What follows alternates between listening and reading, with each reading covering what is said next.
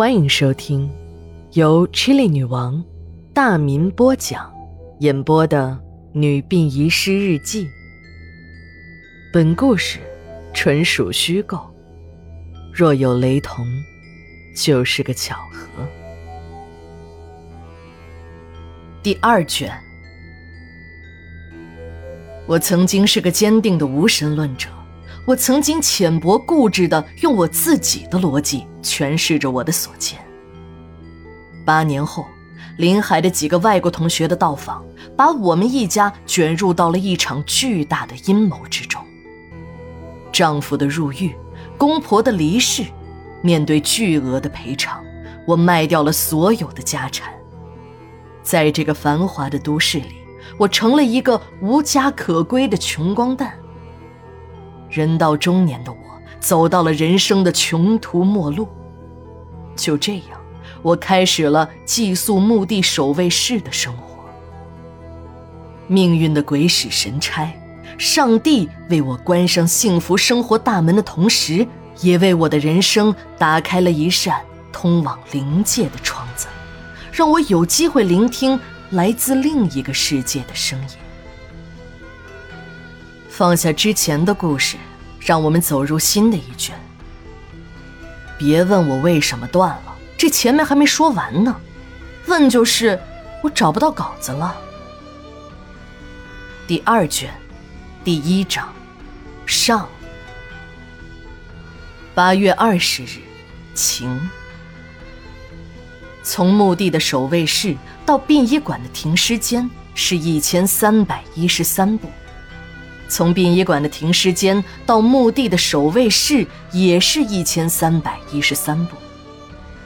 自从两个月前我卖掉了自己的房子抵债后，史馆长很同情我的遭遇，把我安排到了墓地守卫室寄宿。自从墓地几年前传出了闹鬼事件，张主任剖腹自杀后，这里就成了不祥之地。连续两任的主任都莫名其妙的调走，局里没有办法，只好给史馆长加了个民政局副局长的头衔，继续留任殡仪馆馆长和陵园管理处的主任。虽然挂了两个牌子，但实际上是一套人马。不过这民政局的领导精明的很，在陵园实行了管理和经营的分离。也就是说，局里又外包了一个专门的公司负责墓地的销售，而史馆长呢，只负责墓地的日常管理。我们殡仪馆是只能闻到炖肉的味儿，可这吃肉却和我们没有关系了。史馆长也很乐于这样，因为他知道，墓地虽然很盈利，但这块唐僧肉如果真的吃下去，那是会被毒死的。墓地管理处主任这个差事没人愿意做，这员工呢就更不好招了。这虽然不是什么技术活可也绝对不是在大街上随便拉一个民工就能做得了的。尤其是陵园又坐落在殡仪馆旁边的风口上，前些年管理用土火化炉火化尸体时，这里的人四季都能闻到烤肉的香味儿。就是现在。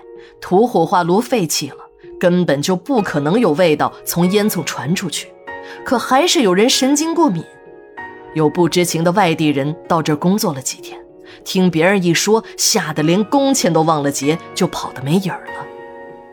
就这样，墓地那边就像走马灯般的换人，最长的一个干了不到两个月。没有办法，管理这边只有派人去顶缸。史馆长对我说：“你要是没什么意见，晚上就到墓地守卫室值班吧。一是解决了你的宿舍问题，二来呢，不是还有补贴吗？别灰心，房子没了，干几年可以再买。”就这样，我开始了每天往返于殡仪馆和墓地之间。一个人的生活再简单不过了，这墓地的守卫室对于我来说。也就是一个临时的安身立命之所，省了房租不说，还有补贴可以赚。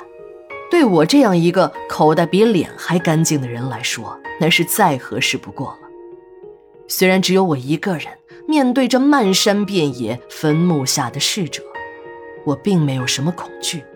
这里面有很多人，还是我亲手推进火化炉，为他们打开通往另一个世界大门的。刚来到馆里，史馆长就给我们开了个会，说一会儿有犯人到馆里来行刑，让我们打扫一下解剖室后院的空地。由于解剖室已经重新修建，刑场就在史馆长的建议下转移到了后院的空地上。在解剖室后院。只是用推土机推出了一块平整的地面，然后再铺上一层黄沙，这就是那些罪恶生命的最后归途。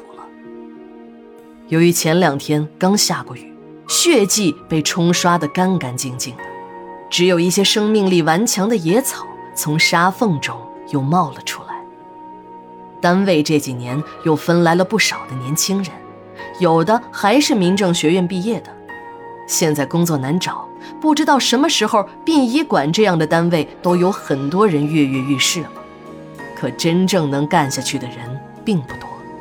实习时还可以，一到了正式接触尸体、进入核心业务时就接受不了，打了退堂鼓。现在正是假期，有几个民政学院的学生在这实习。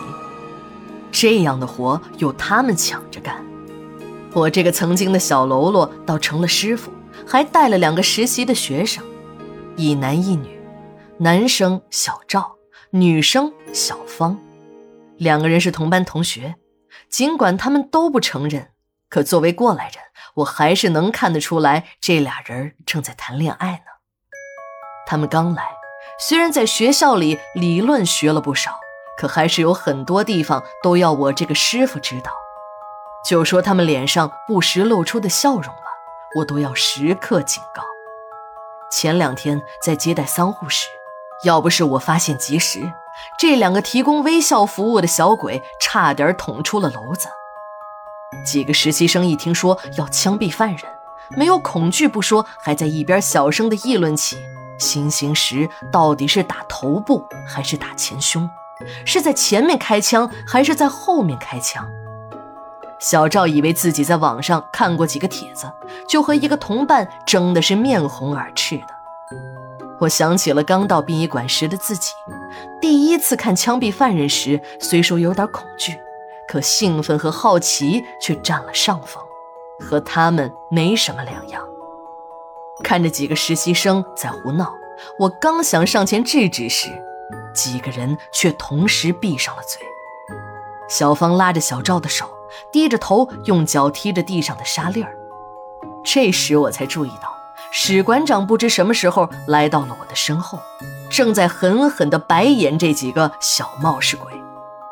我也是过来人，非常理解被领导白眼的滋味。为了缓解一下尴尬的场面，我走到几个人面前说：“啊。”你们要是感觉到不适应的话，就别看犯人行刑了。我真的很佩服这几个少男少女的胆量，几个人几乎是异口同声地说：“没事儿，他们能行。”两个女生虽然声音都有点发抖，很小，可还是坚持要看。其实，现在就是死刑犯也不搞游街示众那一套了，外人围观呢，就更是不被允许。近水楼台先得月。由于刑场选择在了殡仪馆，在枪毙完犯人之后，我们还要为受刑人收尸、打扫现场。我们殡仪馆的人也就算不上外人了。第二卷，第一章，下，马上回来。